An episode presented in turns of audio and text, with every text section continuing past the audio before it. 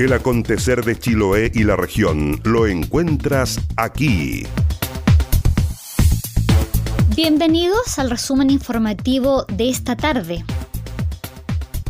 Desde la Asociación de Mitilicultores de Chile a Mi Chile señalaron que la protección del empleo y del ingreso de las familias es un proceso que podemos garantizar en la medida que mantenemos nuestras actividades productivas funcionando. Nuestro gremio es firme partidario de las medidas que se han adoptado en el canal de Chacao y espera que el cordón sanitario decretado recientemente sea efectivo y seguro para minimizar las probabilidades de contagio, advirtió el gremio. Subrayan que hay alrededor de 17.000 trabajadores directos e indirectos que laboran en plantas y centros de cultivo.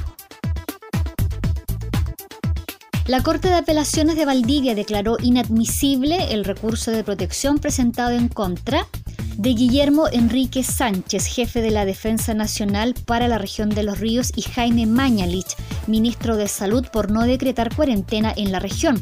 En fallo dividido, la primera sala del Tribunal de Alzada, integrada por los ministros Juan Ignacio Correa Rosado, Marcia Undurraga Jensen y Samuel Muñoz Beis, declaró inadmisible la acción de protección por corresponder a materias privativas del Poder Ejecutivo. Tras una visita técnica al Gran Hotel Don Vicente Costanera de Puerto Montt, el Servicio de Salud del Reloncaví aceptó el ofrecimiento de la familia Moza para transformar esta tradicional infraestructura turística en un hotel sanitario que va a operar para enfrentar la pandemia de coronavirus COVID-19 hasta el 30 de agosto de este año, con un total de hasta 77 habitaciones, todo sin ningún costo para el fisco.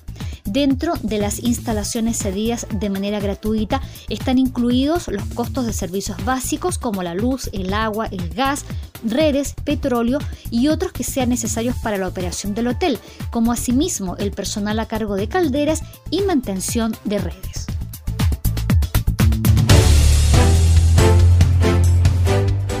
La máxima para hoy en Castro es de 17 grados y la tarde estará despejada.